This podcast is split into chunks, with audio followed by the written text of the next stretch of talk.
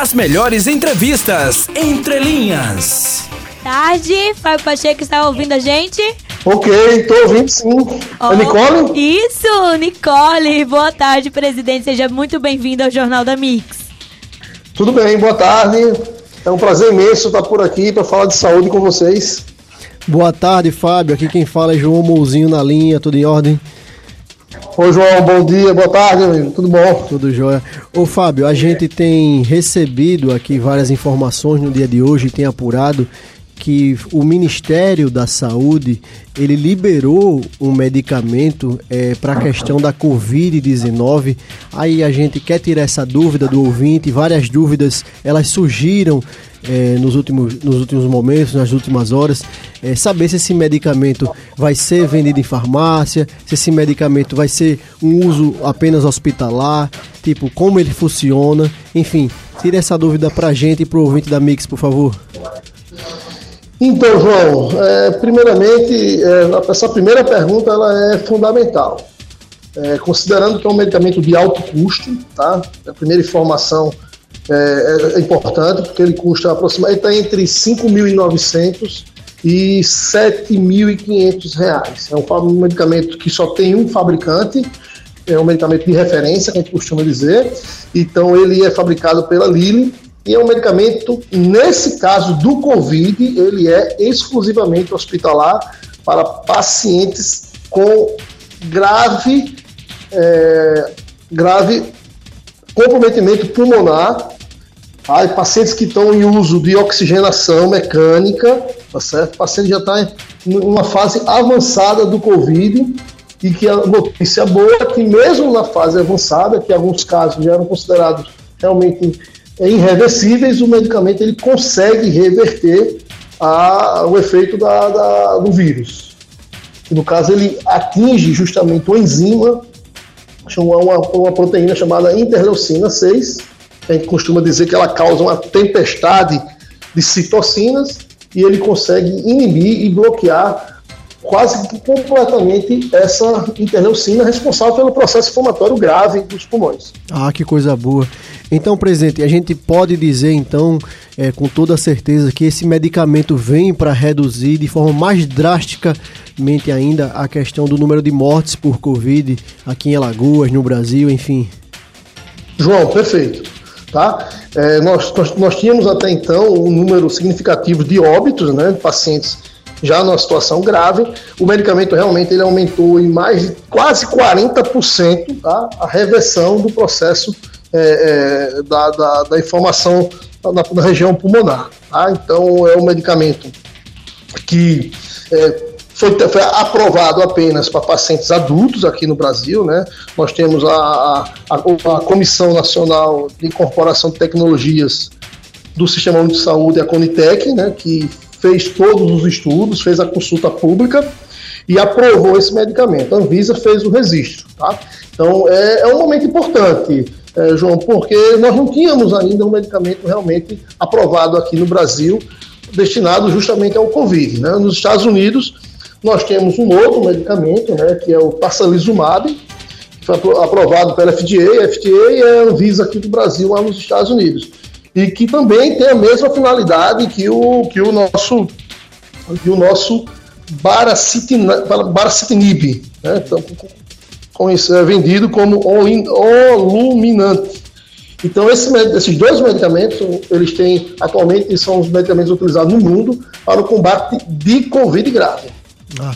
É, presidente, esse que foi liberado aqui no Brasil, ele já vem sendo utilizado em quantos países? O senhor tem ideia, tem esse número, tem esse dado para passar para a gente? até, até ontem, né, aproximadamente 70 países do mundo né, já vem utilizando essa medicação, tá? Os Estados Unidos, México, Argentina, Rússia, Índia, Espanha, Itália, acho que vou esquecer algum, Japão, é, Coreia, são os, os, os, países que testaram essa medicação. Né? O Brasil, inclusive, é considerado, o, entre eles, o que, tem, o que testou em maior voluntários possível de, de pacientes. Ah, é, presidente, falar também da importância do Conselho durante esse momento de, da pandemia da Covid-19, sempre em alerta. É, sobre a questão dos medicamentos, aqueles medicamentos que foram propagados é, ao longo do tempo da pandemia que não surtiam efeitos é, na questão do combate à Covid-19. É o que o senhor tem a falar dessa importância do conselho, dessa questão da comunicação, dessa informação para a população também. Na realidade, né, naqueles momentos iniciais da pandemia, é, muito, teve um, um, arsenal de medicamentos que foram ventilados como medicamentos que tinham possíveis né, efeitos sobre o Covid. Né? Cloroquina, então, ivermectina. Isso, exatamente.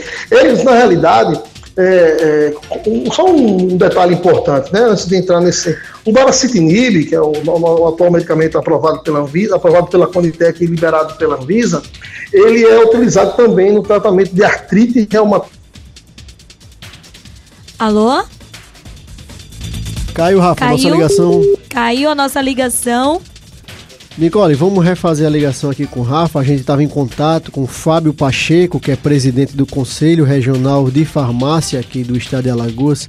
Ele estava falando sobre a questão é, do novo medicamento de combate à Covid-19 que vem, já vai ser implementado aqui no Brasil é, para as pessoas que estão em caso grave, com aquele comprometimento pulmonar grave.